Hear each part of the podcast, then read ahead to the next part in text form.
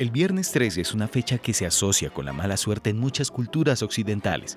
Esta creencia se remonta a la Edad Media, cuando la combinación de los números 13 y viernes se consideraba un presagio de desgracia. En la actualidad, el viernes 13 sigue siendo una fecha temida por muchas personas. Algunas evitan viajar, hacer negocios o tomar decisiones importantes en este día. Otros simplemente prefieren evitar pensar en ello. Sin embargo, no hay evidencia científica que respalde la creencia de que el viernes 13 es un día de mala suerte. De hecho, algunos estudios han encontrado que las personas son más propensas a sufrir accidentes o lesiones en días que no son viernes 13. A pesar de la falta de evidencia científica, la creencia de que el viernes 13 es un día de mala suerte sigue siendo muy popular. Esta creencia se ha perpetuado a través de la cultura popular, en películas, programas de televisión y libros.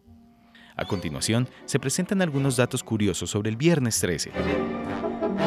La creencia de que el viernes 13 es un día de mala suerte se remonta a la Edad Media. En ese momento, el número 13 se consideraba un número de mala suerte, ya que era el número de los apóstoles en la última cena, sin contar a Jesús.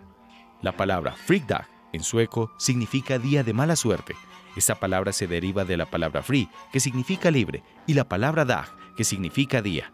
El viernes 13 se consideraba un día libre de trabajo, ya que se creía que era un día de mala suerte.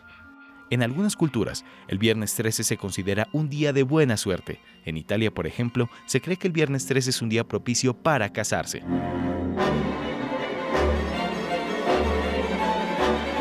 ¿Usted cree que el viernes 13 es un día de mala suerte?